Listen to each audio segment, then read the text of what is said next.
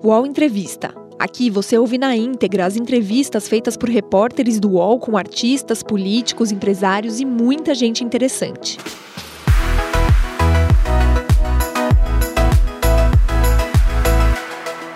Olá, eu sou a Maria Carolina Trevisan, colunista do UOL, escrevo sobre direitos humanos e política. Estou aqui com meu colega, o Flávio Costa, do Núcleo Investigativo do UOL. Tudo bom, Flávio? Tudo bem, Carol? Bom dia. Tudo bom dia, Bruno.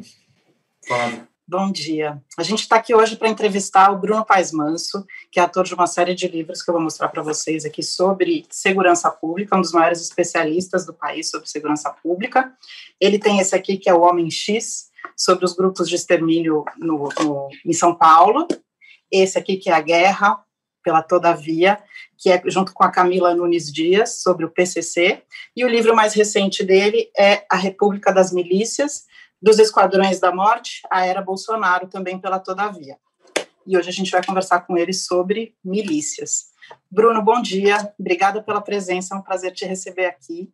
Eu que agradeço, Carol. Tudo bem? Flávio, bom dia a todos. Bom dia. O Bruno é jornalista, é pesquisador do Núcleo de Estudos da Violência na USP, é também membro do grupo de pesquisa Jornalismo, Direito e Liberdade, junto comigo. E a gente hoje vai falar sobre a questão das milícias, que é, nunca foi tão importante de ser compreendida como agora, né? Então, Bruno, para a gente começar a esquentar aqui a nossa conversa, eu gostaria de perguntar: é, a origem das, das milícias é semelhante à origem dos grupos de extermínio também em São Paulo, né? Se origina de uma falta de presença do Estado em lugares de alta vulnerabilidade, se coloca como justiceiro, mas depois, ao longo do tempo, foi perdendo esse caráter né, de justiça, né? Como é que foi? Conta um pouco para a gente. É, eu acho que no Rio de Janeiro tem uma história bem específica e diferente, ligada à própria dinâmica do crime de lá, né? Que em São Paulo toma um rumo diferente. É, o José Cláudio, que é um pesquisador de milícias, ele é, coloca as milícias, a origem das milícias, é, nos grupos de extermínio da Baixada. Né? Ele discute muito é, que, na verdade, pouca coisa se transformou. No livro, é, claro, é, eu volto a essa origem, mas tem um momento no Rio de Janeiro, a partir dos anos 80 e 90, que o tráfico de drogas passa a ter um peso muito importante na cena criminal do Rio e nas comunidades, inclusive, né? um modelo de negócio muito típico do Rio de Janeiro, que é o, do, o controle do território a partir de armamentos pesados, né? Então, o domínio de território no Rio e na cena do tráfico do Rio passou a ser importante, né, para controlar o varejo das drogas. E a milícia entra nessa cena, né? A partir de 2002, ela se transforma e passa a 2002, começo dos anos 2000, e passa a também tentar disputar esse domínio de território com os grupos de tráfico alegando que o domínio das milícias é algo menos pior, vamos dizer assim, ou é uma espécie de autodefesa comunitária dos riscos do tráfico de drogas. Então, a partir daí, você tem uma configuração diferente, né, que, é, implica o domínio territorial, assim como as quadrilhas de tráfico fazem, e extração de uma série de receitas desses territórios da população. Então, desde gás, gatunete, mas também extorsão e tudo mais. Mas aí, no, nesse momento, as milícias viram mais uma facção a disputar território numa zona já bastante conflagrada do, do crime do Rio. É, Bruno, é, prazer falar com você, o livro é excelente.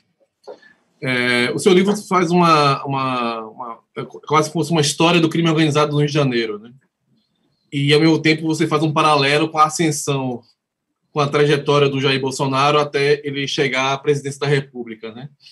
É, como é que você definiria, né, é, a relação entre a família Bolsonaro e as milícias? Que tipo de relação é, é, é, é uma, é uma relação de mero apoio? É, é, Bolsonaro, Bolsonaro e os filhos fizeram, né, durante nos respectivos parlamentos onde, onde atuavam, vários discursos favoráveis né, à atuação dessas pessoas no começo lá do anos 2000. Né?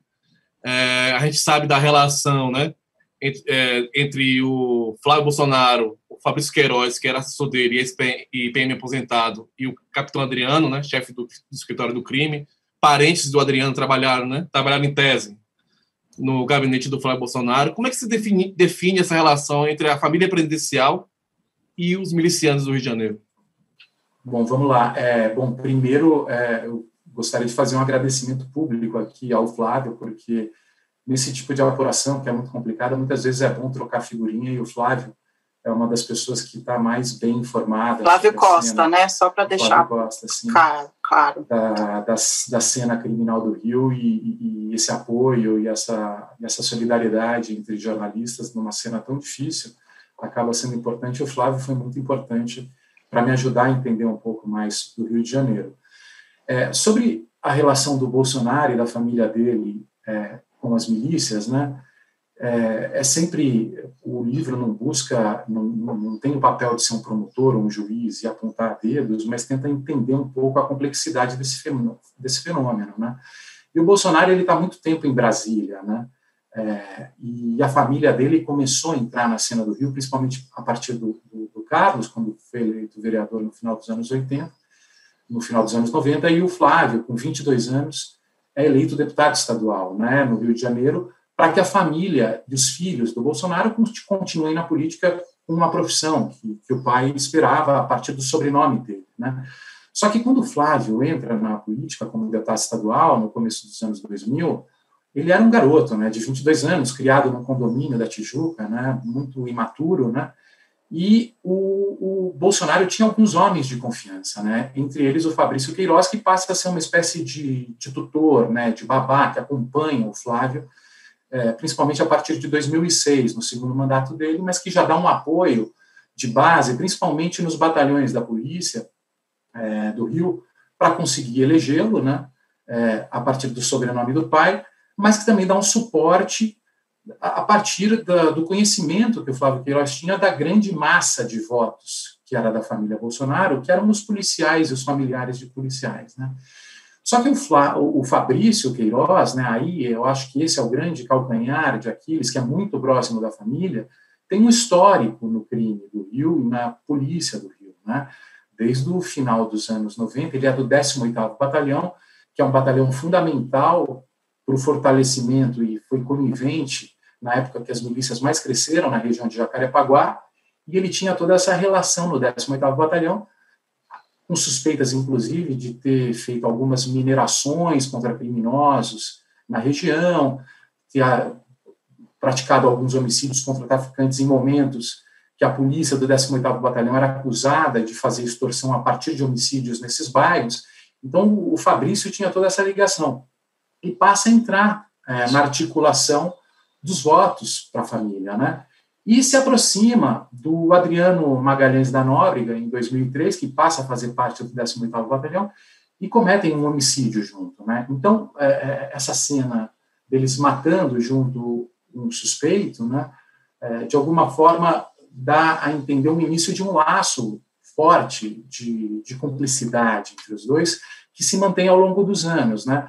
Só que, enfim, seria mais uma cena corriqueira da corrupção na polícia do Rio e da violência da polícia no Rio, se o presidente, anos depois, não virasse, eh, se o Jair Bolsonaro não virasse presidente. Então, a partir de 2004, e aí é que começa a ficar complicada a situação, né, do Adriano, da Nobre, do capitão Adriano, que era formado no BOP e tinha um conhecimento muito grande de técnicas de tiro, e era uma pessoa sangue nos olhos, né, um policial visto como herói lá na, entre, né, entre os policiais do BOP, ele se envolve no assassinato, chega a ser, é, chega a ser preso, né, é, é condenado no, em primeira instância, no tribunal do júri, mas depois o, o julgamento é anulado. E nessa, nessa, nesse momento, a família Bolsonaro passa a dar um apoio muito grande para o Adriano. Né? Tanto o Jair chega a defendê-lo no Congresso Nacional, falar que ele merecia ser inocentado, tenta articular é, a inocência do Adriano, e como o Fabrício Queiroz, que consegue empregos para os familiares do Adriano no gabinete do Flávio a partir de 2006, da ex-esposa do Adriano, e depois, dez anos depois, vai empregar a mãe dele. Né? Só que esse que é o problema, o, o, o capitão Adriano vai se transformar num dos maiores bandidos do Rio de Janeiro não apenas ligado ao escritório do crime e suspeito de diversos assassinatos que aconteceriam ao longo da década, como com ligação com sócios do escritório do crime que tinham fortes vínculos com traficantes da Ilha do Governador, também ligações com as milícias de Museme e Rio das Pedras, e se torna um fundamental, o Adriano, é, na cena criminal do Rio que ocorre ao longo dessa década, né? E em vez de se distanciarem, né, a gente imagina, bom, é algo que todos passam a saber. Passa o nome do Adriano é muito conhecido na polícia, né? Uma fonte chegou a me falar, inclusive, que o Adriano era o tipo da pessoa que, se você cruzar, uma pessoa que estava apurando as milícias, né, a cena das milícias depois de 2007, fala, o Adriano é o tipo da pessoa que, se você encontrasse na rua, você já tinha que sacar a arma, porque ele estava na sua frente, provavelmente para te matar. Era então, temido, né? Era, era, era temido, né? E, apesar disso, o apoio da família continua, né? Continua a ponto de, em 2016, a mulher, a mãe dele ser é, contratada para o gabinete do é, do, do, Flávio, né? provavelmente com a mediação do Queiroz. Mas é uma, é uma turma muito complicada, é, acusada de diversos crimes e dos crimes mais importantes da história recente do, do Rio e que ajuda a entender o peso e o perigo da cena criminal do Rio, tem fortes vínculos com a família do presidente. Agora, é, ao mesmo tempo, o Jair não tem nenhum tipo de de vínculo ou provas que o coloquem diretamente na cena dos milicianos. Provavelmente lá em Brasília, ele pouco sabia desse chão de fábrica aí que acontecia nos territórios. E não sei até que ponto Flávio tinha todo o conhecimento desse detalhe da cena criminal, mas o fato é que eles deram apoio moral e são responsáveis morais por isso. Isso eu acho que quanto a isso não tem a menor dúvida, né? Bruno, é, esse contexto que você está contando, que, que faz dar espaço para a eleição do Jair Bolsonaro, tem, tem muito a ver com essa ideia de lei e ordem, né, de que a violência pode combater a violência. E a gente vê nesse, nesse período sobre o qual você estava falando agora, é, que teve a intervenção federal no Rio de Janeiro, que foi liderada pelo agora ministro Braga Neto, do governo Bolsonaro, e teve o assassinato da, da Marielle também nesse momento. Como isso se liga a essa ideia de é, lei e ordem e, e, que violência pode acabar com a violência, né, supostamente, assim, do ponto de vista político? Você usa até uma expressão, né, violência redentora, né? É, é. é que quando, quando a intervenção é, é, é pedida pelo presidente Temer na época, né, é, começo de 2018, era um momento que político muito importante, eu acho que é muito especial para entender a ascensão do Jair Bolsonaro, né? O Temer tinha acabado de ser derrotado na reforma da previdência, né? Tinha sido acusado pela Lava Jato de uma série de crimes, né? Estava na berlinda com a justiça, estava desacreditado e ele achou que a, a, a intervenção militar poderia ser uma forma de alavancar a popularidade dele para a eleição presidencial que aconteceria no final do ano. E é, tem uma série de furtos e repercute na televisão, e ele vê no carnaval a oportunidade de fazer esse decreto e tentar, de alguma forma, alavancar a popularidade dele. E muito rapidamente, né, muito pouco planejado, isso foi pouco discutido, inclusive, no Exército. Só que você já tinha um histórico no Exército é, e o Mourão é um dos líderes dessa, dessa insatisfação, com os políticos da nova República. E, no caso do pedido de intervenção, é, na verdade, você tinha todo um discurso de que os políticos da nova República, que tinham origem é, no, na, nos grupos de guerrilha, tem a Dilma, Lula, nos grupos de esquerda de 64, tinham, na verdade, é, fragilizado o Brasil, né, pela série de denúncias de corrupção. Então, você tinha um momento de insatisfação política muito grande com esses políticos. E houve uma sensação de que o exército seria usado para alavancar um desses políticos que próprio, os próprios é, oficiais do exército vinham criticando abertamente né, no, ao longo do, de 2018. Então, você tem o pedido de intervenção pelo Michel Temer e uma satisfação muito grande dentro do exército com esse pedido de intervenção, porque o Exército, mais uma vez, na visão desses oficiais, seria usado para alavancar a popularidade de um político visto como corrupto. Né? Então, é, é, você, é, você tem um, um, momento de, de tensão e de conflitos é, nesse começo de, de março de, de 2018, que vai é, desembocar no assassinato da Marielle em março, um mês depois da intervenção. É, o assassinato da Marielle, por si só, quando aconteceu, eu lembro que é, aqui de São Paulo, eu achei muito é, inesperado e atípico, porque a cena do crime no Rio, né, tanto o tráfico como as milícias vinham fazendo nos últimos anos, eles costumam ser low profile, né, porque quando você tem um evento como Olimpíada e Copa do Mundo, o melhor para continuar ganhando dinheiro e não ser preso, né, é esperar esses momentos é, muito chamativos, que a imprensa está de olho, passar, para depois ficar ganhando, continuar ganhando dinheiro de forma tranquila. Mas, depois de um mês da intervenção, acontece o assassinato da Marielle. Né? Então, é, uma pergunta, e no momento é uma coisa que me parecia ser um ponto de interrogação importante, é: será que as milícias que, estão há 10 anos, de alguma forma, sobrevivendo é, nesse contexto conflagrado, e muitos sendo presos, inclusive, eles cometeriam essa imprudência de matar uma vereadora quando todos estão olhando para o Rio de Janeiro? Ou será que existe também um contexto político de desacreditar a intervenção federal? É, eu não tenho respostas, e é difícil porque a gente ainda não sabe quem mandou matar Marielle ou quem matou a Marielle, mas é uma pergunta que eu acho que ficou muito à margem, não foi muito levada em consideração, e eu acho que é uma pergunta relevante. É, até que ponto é, eu acho que vale essa hipótese ser considerada? Os assassinos tinham algum tipo de motivação política é, para é, desacreditar a intervenção. Acho que é mais uma das outras hipóteses que ainda estão abertas para entender o que aconteceu né, no assassinato da Marielle.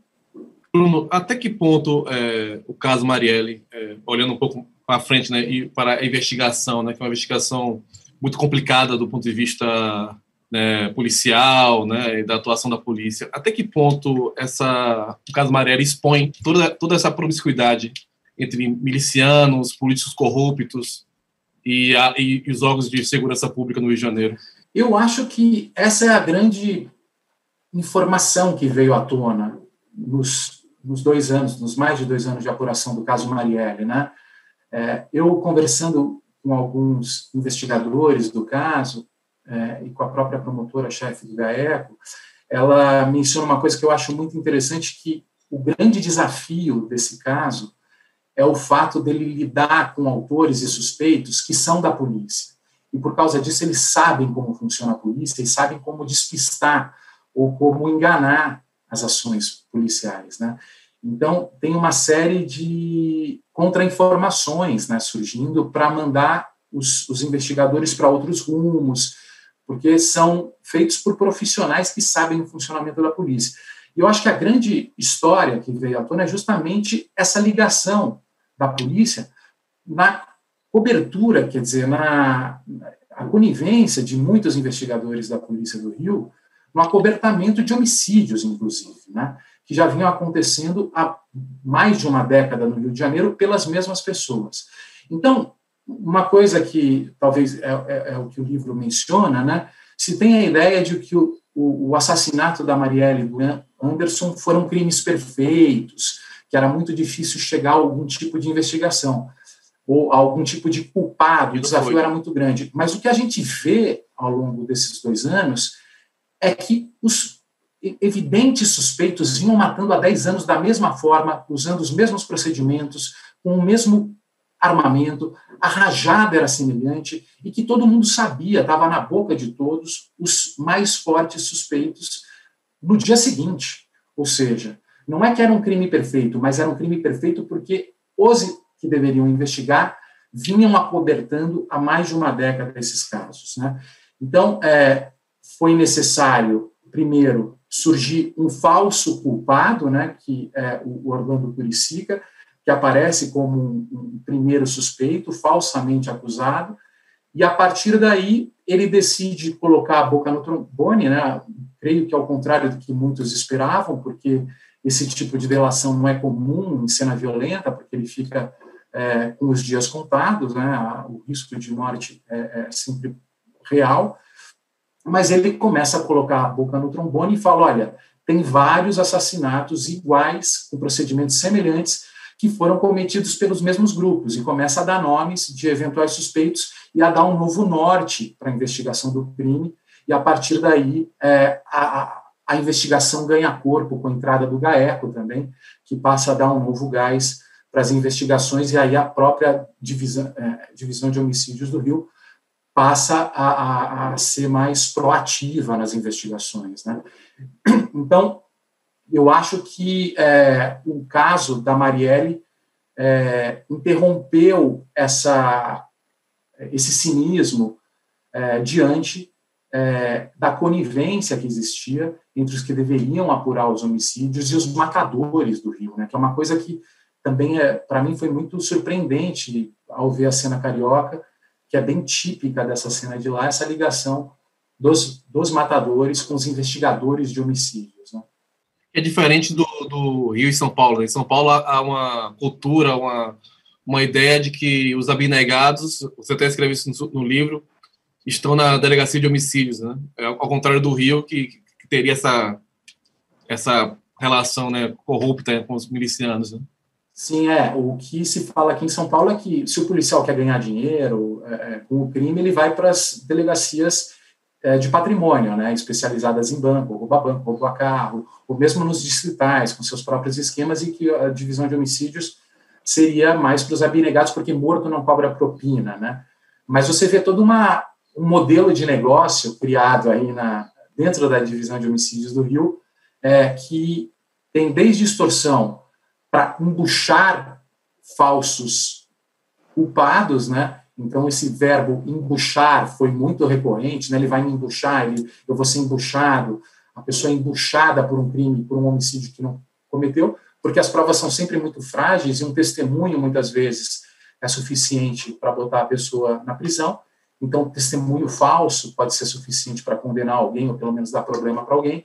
Então, eles aproveitam essa situação de dificuldade de investigações para criar um modelo de negócios favorecendo os grandes matadores do Rio, né, que passam a matar, é, muitos deles com ligação com os herdeiros do, do jogo do bicho, né, e é uma ligação também antiga, então você tem um papel importante entre os herdeiros do jogo do bicho na cooptação dos policiais da divisão de homicídios, que passa a funcionar e gerar uma grande sensação de impunidade entre esses grupos, né? uma certeza de que por terem a polícia no bolso, eles não vão ser descobertos. Né?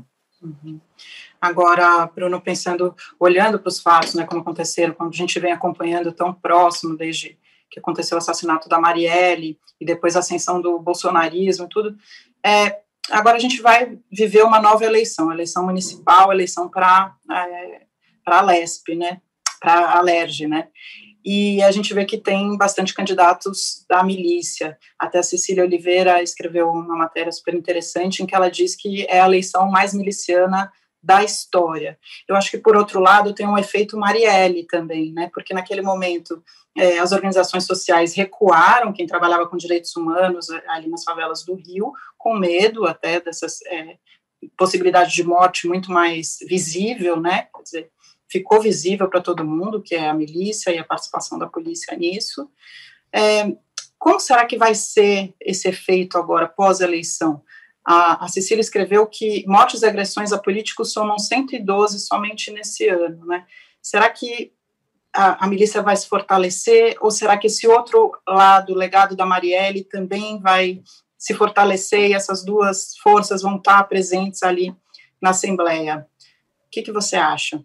Eu acho sempre muito difícil prever, né? Teve a eleição de 2016, que houve é, 16 candidatos e, pessoas ligadas à política mortas, né? Foi uma, no Rio de Janeiro, então foi uma, uma eleição muito violenta. Era um contexto atípico, porque o Carlinhos Três Pontes, né, que foi um dos milicianos que assumiu a Liga da Justiça no final do ano, estava num momento de expansão, então tinha toda uma cena também instável, né, de, de, de potencial de conflitos, porque o Carlinhos Três Pontos estava estava numa fase de, de avanço territorial, né, então ele, muitas pessoas morreram na Baixada por uma série de conflitos que, que tiveram com, com esse grupo dele e com outros, né. Agora, no caso da eleição municipal, é, eu acho que a grande questão, né, é uma das coisas do livro principal, né, é até que ponto as pessoas continuam acreditando nessa capacidade da violência exercer autoridade sobre as pessoas, né? apostando nessa autoridade violenta, porque o que a gente viu com o fim da nova república e esse momento que eu nomeio como a república das milícias, né, o pós-nova república, que república é essa que a gente está tá vivendo hoje, é uma descrença na autoridade dos políticos, das instituições democráticas, é um momento de depressão muito grande, né, das pessoas, de desacreditar na capacidade da democracia de resolver os problemas do país, as crises econômicas, as crises políticas, tudo mais, e surge como solução, em vez da política, a polícia, né? Porque como se o uso da violência, né, fosse possível, fosse suficiente, ou a ameaça da violência, para fazer as pessoas obedecerem e resgatar uma autoridade perdida, né? É, a grande dúvida é até que ponto esses dois anos do Bolsonaro ajudou a desconstruir essa, essa ilusão, né, essa ingenuidade de que um político, por ter a voz é, escancarada, por ser por ter essa postura populista e por botar o pau na mesa, né, e gritar e ameaçar e tudo mais, até que ponto, de fato, ele constrói algum tipo de autoridade que é respeitada por causa disso. Eu acho que esses dois anos de Bolsonaro ajudaram a desconstruir essa ingenuidade que o fim da, de 2018 estava muito latente, né? As pessoas estavam estavam mais ingênuas e mais perdidas, né? Eu acho que as ilusões foram perdidas. Ele, o desastre da, da gestão dele, apesar do apoio que ele continua tendo, né? Principalmente dos recursos, e tudo mais mas os, os, erros, os equívocos e o amadorismo da gestão dele talvez possa ter ajudado a desconstruir isso. Agora, o importante é que você tem um discurso anti-hegemônico nesse sentido, né? É preciso ter uma união é, entre os grupos que estão disputando com esse discurso miliciano, né, com esse discurso da autoridade violenta, para resgatar o papel da política falar da importância da política. Né? Mas o que a gente tem visto são são oposições é, divididas, né? E também muito frágeis, né? Então, é, não houve essa preocupação de você apontar os riscos que a democracia brasileira estava vivendo e a necessidade de, a, de haver um apoio, uma articulação diante dessa urgência, né? Que, é, que, é, que essas figuras no poder representam. Então, é, eu acho que, que é assim como eu não fui capaz de prever a eleição do Bolsonaro, né, eu achava que ele não seria eleito, é, e era, tinha convicção de que as pessoas não iam votar nele, imaginava isso. A gente Você e muita gente. Cavalo, né? Você e muita gente. muita gente. E a gente cai do cavalo quando tenta prever o futuro, né? Jornalista, pesquisador, a gente sabe que prever o futuro é sempre muito complicado, mas é um pouco esses traços aí, esses, essas características do presente que eu vejo para tentar pensar o que pode acontecer agora. Né? Você acha que o Bolsonaro, é, a gestão dele e essa essa ideia da violência redentora, ela foi desconstruída, assim? É, essa é uma visão muito, sei lá, de um certo campo, né, é, político. Eu não, assim, apesar, é, eu acho que a popularidade dele que é, está em alta nesse momento, né, é, por vários motivos, é, provam que ainda há um, ainda há um uma boa parte da população que ainda acredita nessa, nessa nesse tipo de, né, de pensamento, né? É, eu acho. Eu acho que... Diga. Não, não. Você acha realmente que ele já foi desconstruído? Eu acho que é um caminho ainda longo ainda para essa desconstrução. Pode ser, pode ser, porque na verdade são 500 anos de história, né? De um país com instituições Violento, né? frágeis, né? né? Com lideranças frágeis e sem autoridades, né, vistas como representantes do interesse dos outros, né, da maioria dos brasileiros, tal. Então a gente tem um problema de, de instituições que estão lutando para se fortalecer. A Nova República foi uma tentativa de caminhar no sentido de fortalecer políticos que tentassem de alguma forma representar o interesse da maioria a partir da participação popular. A democracia é, tenderia a fortalecer esse tipo de, de político de autoridade, né? É, mas eu acho que esse é o grande desafio do Brasil, né? Você desconstruir essa visão de que a violência faz as pessoas obedecerem, né? E você tem é, a, uma discussão filosófica, a própria Ana Arendt discute isso é, no trabalho dela, que quando você precisa usar a violência, é porque você não tem mais poder. Alguém que ameaça com o uso da violência para que as pessoas obedeçam, é porque ela não tem poder suficiente para fazer com que as pessoas obedeçam por interesse delas próprias, né? Então, a autoridade legítima, a autoridade poderosa, é aquela que não necessita ameaçar com violência para que as pessoas obedeçam. E como é que a gente constrói esse tipo de autoridade? Como é que a gente faz com que as pessoas obedeçam sem a necessidade de estar constantemente ameaçando, botar o exército na rua, a polícia, a, a cadeia, a prisão, tudo mais. Então, eu acho que a construção dessa autoridade legítima, dessa autoridade democrática, que passa a ser vista como representante dos interesses coletivos dos brasileiros e tudo mais, é o grande desafio da nossa democracia. Agora, o Bolsonaro é um retrato desse retrocesso, né? desse bode, desse grande bode que, que pintou no caso da Nova República, né? dessa grande depressão que a gente passou a viver e que buscou, de repente, uma meio uma histeria, a partir de uma histeria coletiva, dessa sensação muito triste que a gente sentiu, é, uma figura que era justamente o oposto do que a gente vinha tentando construir. Né? O UOL Entrevista volta já.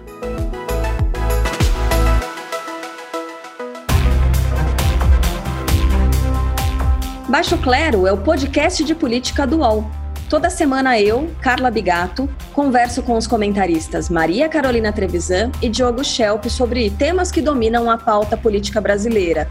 Você pode ouvir o Baixo Clero e outros programas do UOL em uol.com.br podcasts, no YouTube e também nas principais plataformas de distribuição de podcasts. Agora, teu livro ele é importante justamente porque joga a luz em algumas dessas questões e mostra como elas não funcionam, né? Um caso é, é, são as operações policiais, que na verdade matam muita gente, desnecessariamente porque a violência não diminuiu por causa disso. É uma política que o Witzel assumiu com muita força e agora a gente está vendo ele afastado, né? E a outra questão que eu gostaria que você comentasse, Bruno, que você coloca no livro, muito importante, que é uma política do governo Bolsonaro, que é sobre é, os colecionadores, atiradores e caçadores, como por meio desses, é, dessas pessoas ou dessa, dessa rede que compra armas e munições, que se conseguiu armar as milícias e acho que também o tráfico de drogas é, no Rio de Janeiro e no resto do país, né? Isso é uma política do Bolsonaro, é, só fortalece o crime e a gente agora pode ver isso com muita clareza pelo seu livro e pelo que está acontecendo, não é? É, e assim, além da questão dos, dos colecionadores, né, e dos caçadores e dos clubes de tiros, né, que o Sou da Paz e outros grupos vêm apontando muito tempo esses grupos como uma possibilidade de entrada e de ingresso dos armamentos pesados no Brasil por uma série de flexibilizações que esses grupos têm para importar armamento pesado e munição, né? Com a entrada do Bolsonaro isso foi flexibilizado ainda mais e esse problema passou a ser ainda maior. Mas não é só isso, né? Você tem um histórico, isso é uma coisa que eu conto no livro, a partir até da entrevista com um exportador de armas, né, uma pessoa que passou a vender armas na fronteira no começo dos anos 2000, é, no final dos anos 90 e começo dos anos 2000, é o papel importante da polícia e do exército mesmo na venda de armamentos pesados para o Rio de Janeiro, né? Isso talvez seja a característica que mais diferencia o Rio de Janeiro dos outros estados que é a grande quantidade de fuzis e de, de munições para fuzis que fazem parte da cena carioca. Né? É, se estimam em 4 mil ou mais, mas o fato é que esses territórios são dominados a partir de armamentos pesados, e nisso a gente está falando de fuzis. E esse, esse vendedor de armas que eu conversei era sócio de um sargento da Polícia Militar, né, na época. E o próprio fornecimento de, de munições, né, o, fogo cruzado mostra a dinâmica diária desses tiroteios, depende do desvio de munições que vem da própria polícia e do exército, né? Então, esse é um mercado e é um comércio que acaba, muitas vezes, favorecendo os, os integrantes dessas corporações que fazem o desvio. E, ao mesmo tempo, eu acho que tem um aspecto interessante, né, que eu conversando com algumas pessoas sobre o papel do armamento pesado e o papel da polícia no fornecimento desse armamento para os morros, que, para mim, ingenuamente não fazia sentido. Pô, o cara, é, ao mesmo tempo, está vendendo armas pesadas, vai ficar sujeito a essas, essas balas, né, essas munições, ele, em tese, teria que fazer a operação e fica mais sujeito a ser vítima desses armamentos pesados. Mas aí que é um pouco a ingenuidade do paulista, que não conhecia a cena, porque vendendo esse armamento pesado tem algumas coisas interessantes politicamente para a polícia do Rio. Você, ao mesmo tempo, incentiva uma guerra fratricida entre dois grupos que se fragilizam, então a polícia tem maior possibilidade de controle das facções do tráfico quando eles se matam e estão em guerra permanente entre si com armamento pesado. Então, todas essas invasões de territórios, quando você tem grupos se engalfinhando e se autodestruindo, fica mais fácil para a polícia é, dominar. E, ao mesmo tempo, com esse armamento pesado e com esses traficantes é, vira e mexe aparecendo na televisão, com balas perdidas, a pessoa não consegue nem esconder atrás da, da, da, da parede da casa ou do, do, do, seu carro, porque as balas furam é, o, a porta do carro. Esse pânico que acaba gerando, né, torna a visão de que a polícia é indispensável e de que eles não podem ser reformados, porque você reformar a polícia é você dar de bandeja o, o Rio de Janeiro para os traficantes, né? Então, essa, esse desenho trágico da cena do Rio, com esses fuzis e com todas essas armas, além de favorecer economicamente esses grupos, favorece politicamente esses grupos, que passam a ser vistos como a boia de salvação da população, e ninguém quer que a polícia saia do Rio, mesmo uma polícia completamente conivente e sendo, inclusive, um protagonista do crime no Rio. Né? Bruno, é, você entrevistou de maneira mais prolongada é, dois milicianos, né? Um, você não dá os nomes, é, os nomes reais deles, né? Você um se identifica como um pescador, que é um policial militar, me parece que é um chefe de uma milícia, né? E o outro é um ex-miliciano chamado Pé Inchado, né? Ou seja, um cara que, que não era policial e participou da milícia, chamado Lobo, né? É, diante desses dois perfis, como é que você descreveria? Primeiro, eu queria saber como é que você conseguiu chegar até essas pessoas, né? Como é que foi essa chegar e conseguir convencê-los a, a, ser, a serem entrevistados por você e como é que você é, é, definiria o pensamento dessas pessoas, né? Do, do, miliciano, né? Quem é o miliciano carioca, né? Se é que dá para, né? A partir desses dois caras fazer um trazer um perfil padrão, assim, digamos assim. Eu acho que talvez o perfil dos dois, né? É, em comum, em, dos dois, apesar de serem figuras bem diferentes no, no contexto, né, é uma crença na autoridade violenta, de que eles matam, mas eles matam em defesa de um interesse coletivo. Eles não se enxergam como criminosos, né? Muitos deles, e talvez essa seja uma característica importante das milícias, elas nascem de policiais que viviam nos territórios que eles passam a dominar, né? Então, os familiares, os amigos, tudo mais, eles vivem nesses lugares.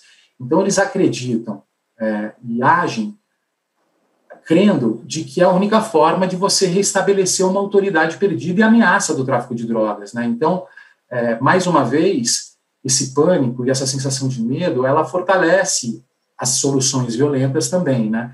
E eles lidam com isso não só de forma cínica, mas eles acreditam que eles estão fazendo o bem, né?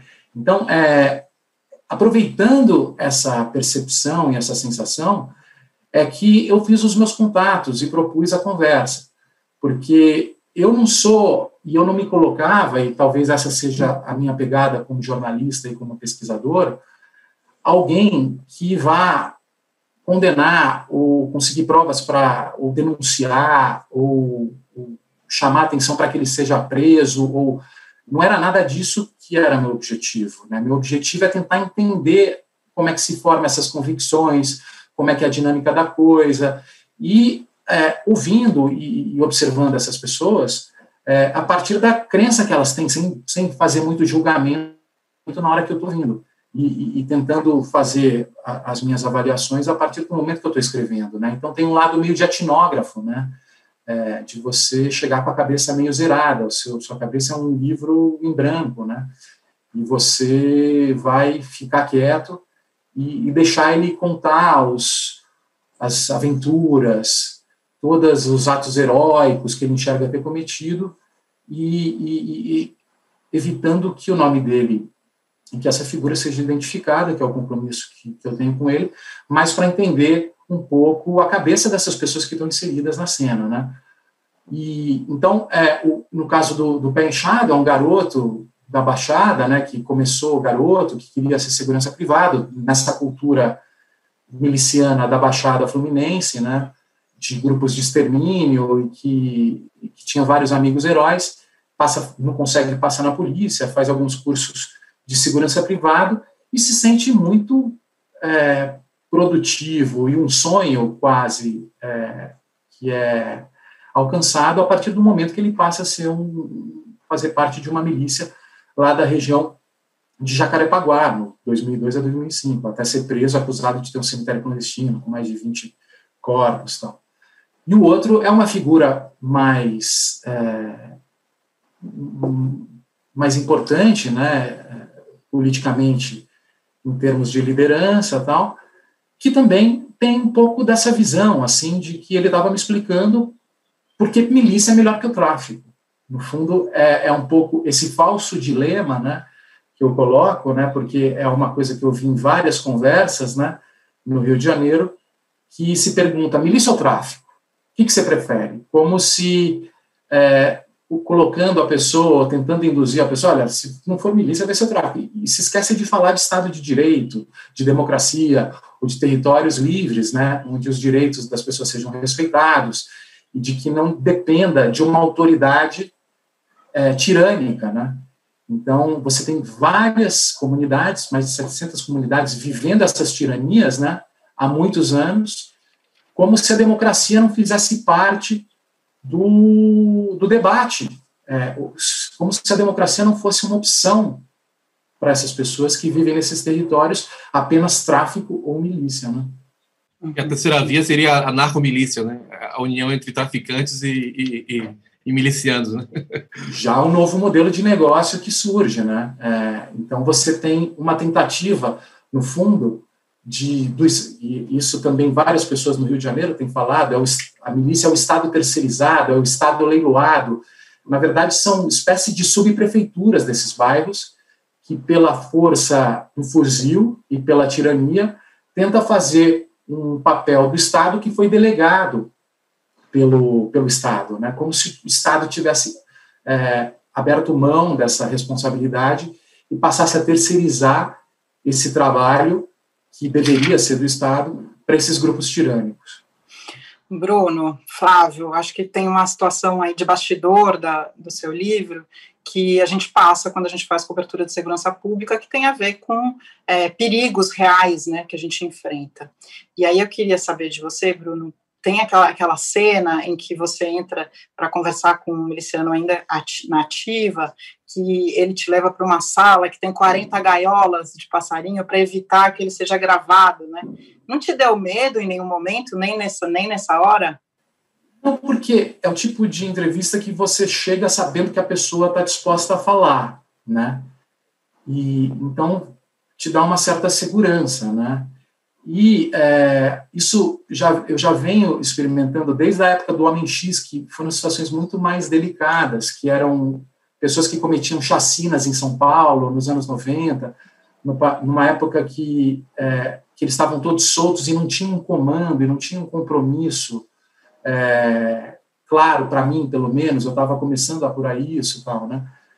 Nesse caso, é, quando você começa a conversar e eles começam a te contar as histórias, é, e talvez essa seja a minha pegada, e por isso que eu achei que era importante eu entrar nessa cena de debate das milícias do Rio como um paulista caindo de paraquedas, é que é, eles têm uma visão muito peculiar sobre o papel deles e sobre os homicídios que eles fazem, porque eles matam quem tem que morrer, eles não iam me matar se eu não desse motivos para isso, né?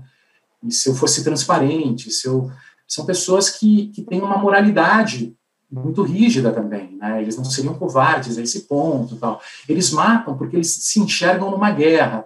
Inclusive esse miliciano, é, ele fala com muito orgulho do passado, mas como ele não é mais miliciano, depois que ele foi preso ele desistiu de ser miliciano, ele fala como um soldado da reserva. que olha a guerra e justifica a guerra que ele enfrentou no passado, mas que ele não tem mais razão para matar porque ele está num outro contexto. Então ele virou uma outra pessoa, é, como diz no livro, fica preocupado com o filho, leva no curso de com o leva no curso de gastronomia, é uma outra cena. Então assim, é, eles são matadores e talvez essa essa é uma característica porque eles se enxergam numa guerra, num conflito e acham que as pessoas que eles matam são pessoas que querem matá-lo e que matar é a única forma de estabelecer uma ordem perdida, uma autoridade perdida num contexto de desordem, né? Então você, é, sendo transparente, respeitando é, a conversa, ouvindo, estando lá para ouvir, que era esse meu objetivo, eu me sinto seguro né, para fazer essas conversas. Bruno, e, e a classe política do Rio de Janeiro, né? É, qual é o grau de culpa que ela tem nisso, né? Porque não é só aqueles políticos ligados é, diretamente com milicianos, né? Você descreve aqui toda uma relação de é, umbilical entre de governadores com é, chefes do jogo do bicho, né? É, com governadores que, que é, é, é, escolheram policiais corruptos para comandar a Polícia Civil do Rio de Janeiro, né? A classe política do Rio de Janeiro tem muita culpa, né? Digamos assim, a palavra eu acho que é culpa mesmo, né? Nesse cenário que, em que se encontra a, a, essas comunidades, né? Que são tiranizadas pela, por, tanto por milicianos como por narcotraficantes. Né? Sim, né? É, é, sem é, apontar culpados, é, né, ou apontar bodes expiatórios, eu acho que é um problema que faz parte as elites políticas, as elites econômicas, é, sem dúvida. E no caso do Rio de Janeiro, em especial, né, eu acho que tem uma história diferente da paulista também, né, que você, nos anos 60, aqui em São Paulo, tem toda uma cena industrial muito forte, econômica muito forte, que vai levar à formação, inclusive, dos partidos de esquerda que vão formar a nova república, né, a partir dos sindicatos. Os sindicatos são muito importantes, vão formar o Partido dos Trabalhadores, o Lula sai do sindicato, as comunidades eclesiais de base, na época, se relacionavam com esses grupos, e eles vão formar a base dos partidos políticos de esquerda aqui, né, de oposição. Então, faziam crítica aos, aos, aos, aos políticos conservadores, mas tinha uma discussão espaldada em classes, em grandes grupos, é, em funcionalismo, tudo. Você tem um tipo de economia que dava um outro tipo de diálogo político, né? O Rio de Janeiro se fragiliza economicamente e politicamente depois da transferência da capital, né? sempre foi a cena, sempre foi o, o, palco das grandes discussões nacionais. O Getúlio acaba, tinha acabado de se suicidar poucos anos antes da transferência da capital, né? Tudo importante no Brasil era discutido no Rio de Janeiro, né? E ao mesmo tempo você tinha uma economia que dependia muito desse funcionalismo e tudo mais. E você tem uma história política que, que fica meio no vácuo, né? E você tem que reinventar uma cidade e um estado que até então tinha sido capital federal, né, do Brasil. E isso acaba sendo feito a partir do, do clientelismo e do populismo dos políticos, né? Que você, o Rio de Janeiro começa a receber uma leva muito grande de imigrantes, é, uma, que você tem que lidar com esses, com esses imigrantes que estão chegando.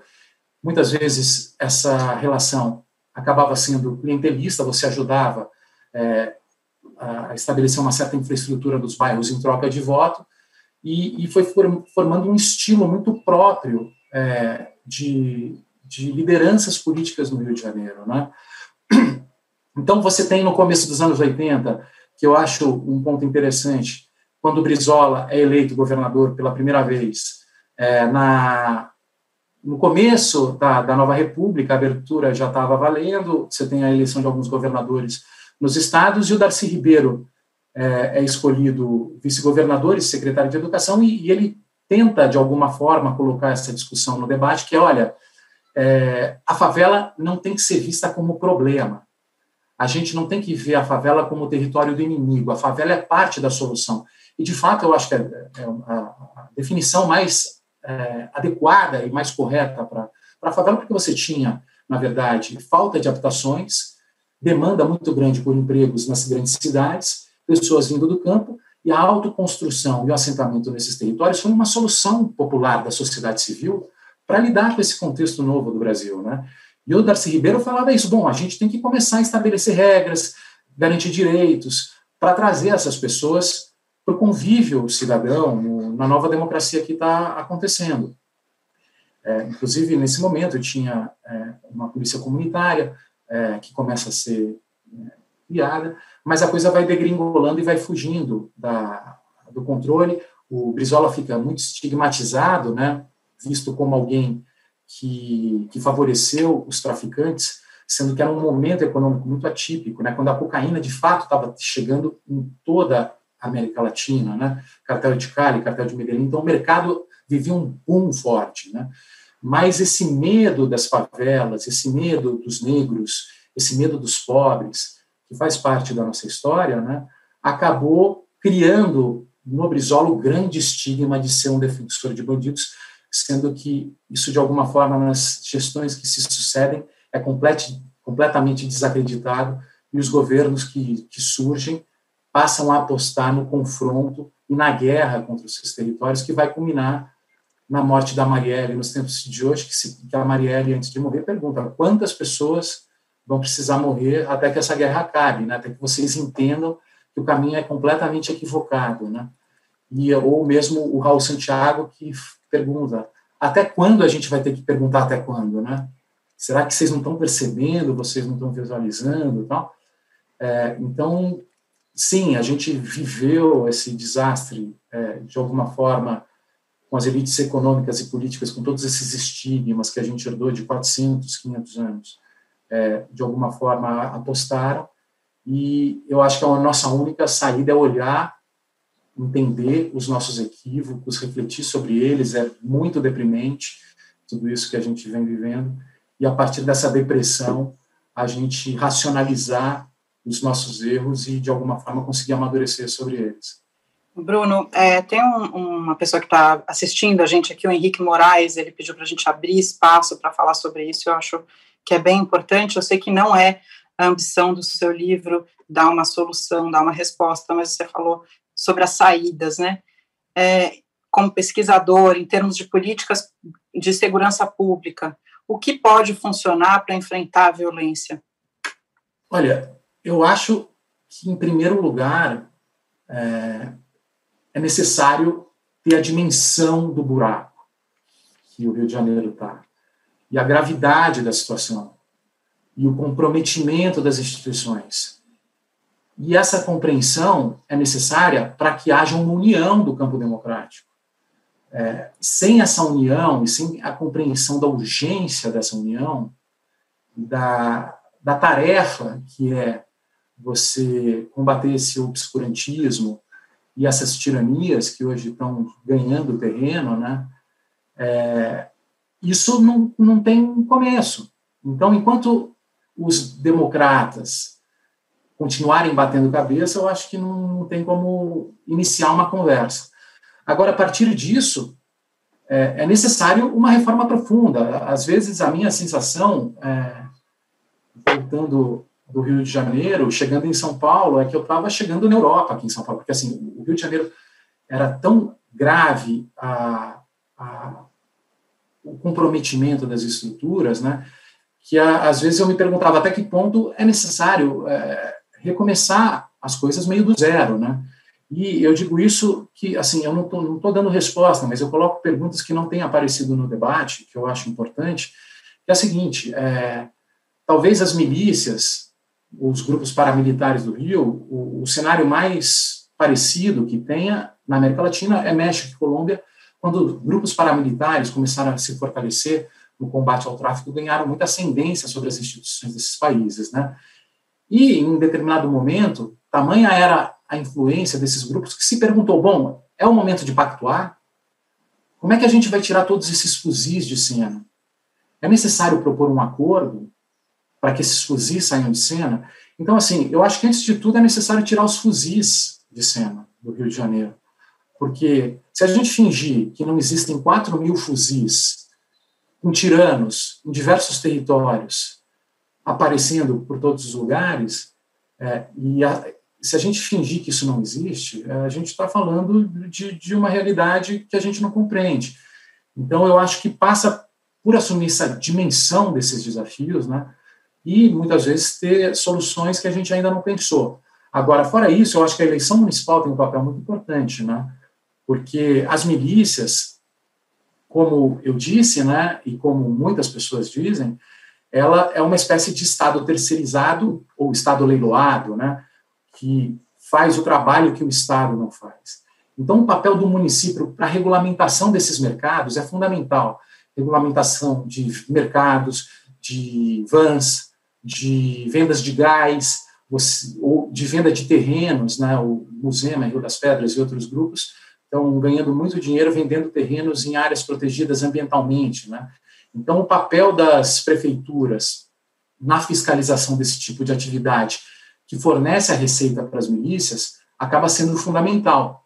Agora, há necessidade de se compreender que esse é um câncer né, da sociedade, esse problema é um problema muito sério e que depende da união de um acordo e de uma vontade política muito grande. Por enquanto, nessa eleição, a gente vê a, a situação da eleição do Rio de Janeiro, com todo mundo batendo cabeça e com nenhum candidato levantando esse tipo de bandeira, que ainda está distante de acontecer. Né? É, o Mário Sérgio Conte, numa resenha publicada na, na, coluna dele na Folha, ele classifica seu livro como candidato no livro mais triste do ano, né? E fala, ele fala também que assim dias piores virão, né? É, eu queria um pouco falar, está perto de encerrar, né? É, não sei nosso Acho tempo. que é a última pergunta, Flávio. Mas eu queria, assim, qual foi a sensação é, para você como escritor, né? Terminar esse livro, né? É uma sensação realmente de tristeza ou você se permite ainda eu sei que você já falou disso na, na, pergunta anterior, mas se permite ainda ter esperança diante do cenário tão aterrador que você presenciou e descreveu, né? Descreve nesse livro. É, assim, eu, eu, eu tenho esperança. É, óbvio que eu não tenho nenhuma pretensão de que meu livro vá. É, não é isso. A gente é quase um dever, uma obrigação, um dever cumprido. Assim, a grande sensação é, putz, acabei. É, era uma coisa que para mim não dava para deixar de fazer de acordo com a minha trajetória, do que eu estava fazendo hoje, trabalhando no Neve e com essa cena nacional que surgiu com a chegada do Bolsonaro, eu achava que eu tinha que encarar esse desafio. Então, assim, acabar o livro é, é dever cumprido. Agora, eu tenho a esperança de que as pessoas passam a, passem a refletir sobre o problema, passem a falar sobre o problema, passem a ver a dimensão do problema, passem a entender a dimensão do problema. A, a maior pretensão, se é que dá para ter alguma pretensão quando a gente publica alguma coisa, às vezes é simplesmente ignorada, enfim, a gente sabe que isso foge do nosso controle, mas é que ajude a, a formar essa percepção da gravidade da situação para que permita algum tipo de reação política, né, e deixar a hipocrisia que meio que vaga, o cinismo que continua fazendo parte do nosso cenário para falar, olha, se não encarar já era, entendeu? Então, eu acho que eu, eu, faço um paralelo, às vezes, no jornalismo, quando eu falo sobre jornalismo, que o papel do jornalista é meio igual ao do analista, né? Quando a gente vai no, no psicólogo, a gente tenta olhar para dentro, os nossos podres, as nossas sombras, e refletir sobre os nossos conflitos, os nossos ódios, as nossas raivas, para verbalizar, racionalizar, e a partir dessa racionalização a gente conseguir amadurecer e dar um passo adiante, né? Eu acho que o, o livro tem um pouco esse objetivo, né? Um olhar para dentro, assim, um olhar para entender por que, que a gente, nós mesmos, né, as nossas raivas, nossas sombras, nossos conflitos, os nossos ódios e tudo mais, para falar deles e a partir daí buscar melhores soluções. Joia, Bruno. Então, com essa fala do Bruno, queria convidar todo mundo a ler para compreender a dimensão dessa questão aqui das milícias no Brasil e também os outros para entender o resto do contexto e agradecer todo mundo que esteve aqui até agora, agradecer meu colega Flávio que esteve aqui comigo e principalmente o Bruno, meu amigo, Obrigado. que admiro muito. Muito obrigada pela entrevista, Bruno. Obrigada a todo mundo que assistiu. O UOL Entrevista e outros podcasts do UOL estão disponíveis em uol.com.br/podcast. Os programas também são publicados no YouTube, Spotify, Apple Podcasts, Google Podcasts e outras plataformas de distribuição de áudio.